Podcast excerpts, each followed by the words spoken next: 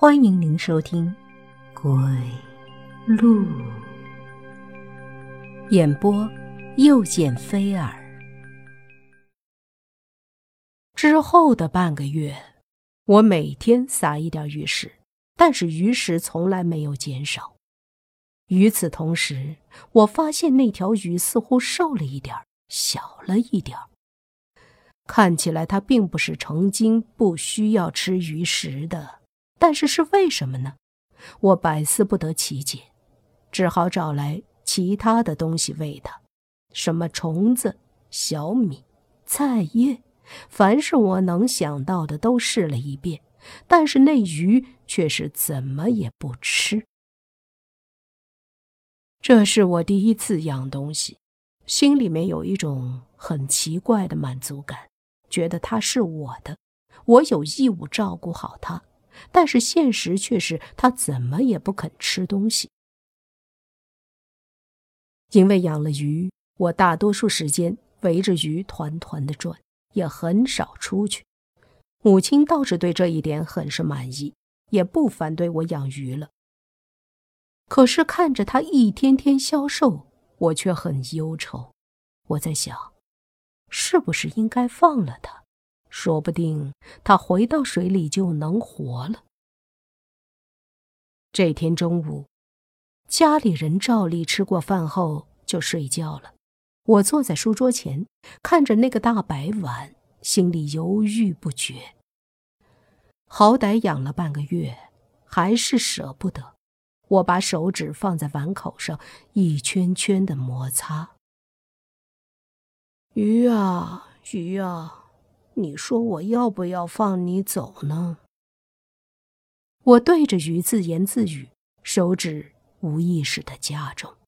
就在这时，我感到了一股刺痛，原来是碗口太过粗糙，凹凸不平，我的手指被碗口划破了，一滴血顺着碗口流了下去。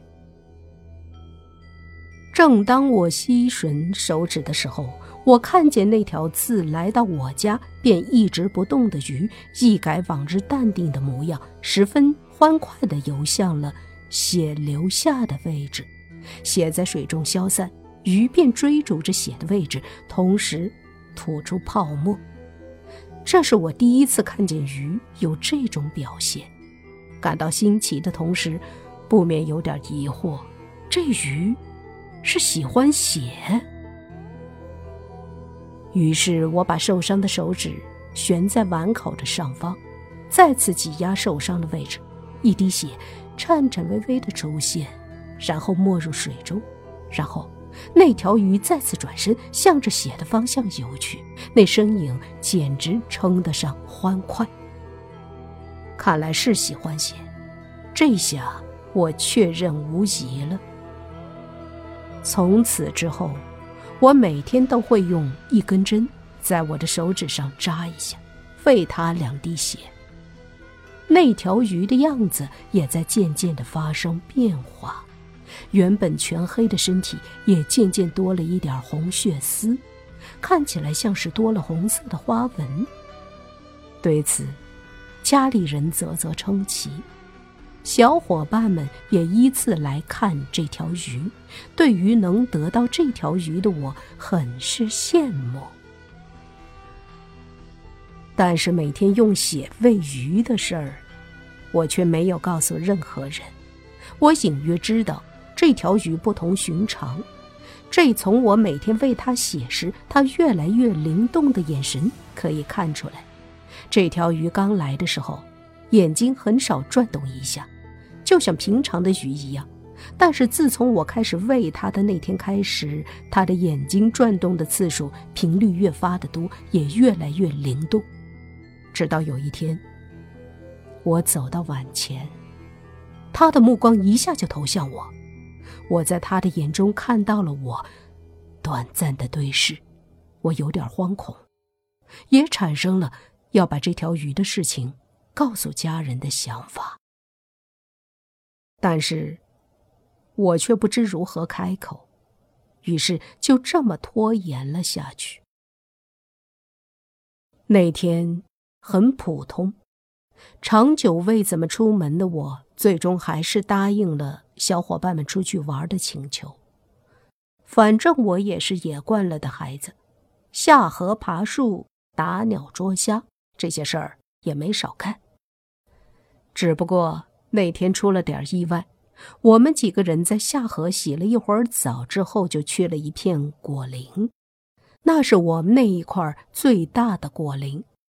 一般是有人看着的，只不过看着果林的是个老头那老头人挺好的，就算是被他逮着了，也只不过是骂几句的事儿。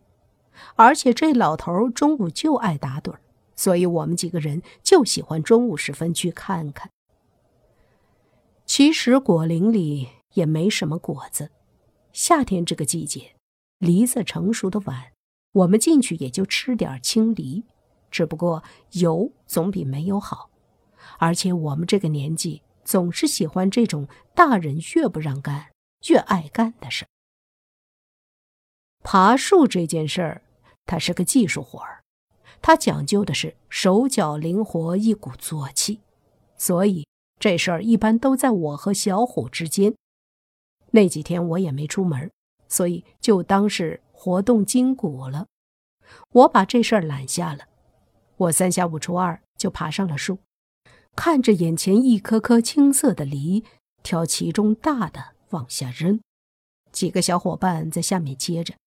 可能是我太久没出去，这会儿做起老行当稍微有点兴奋，所以呢，当我把一棵树上的大梨子挑拣完的拽下后，我还想去另外的树上摘。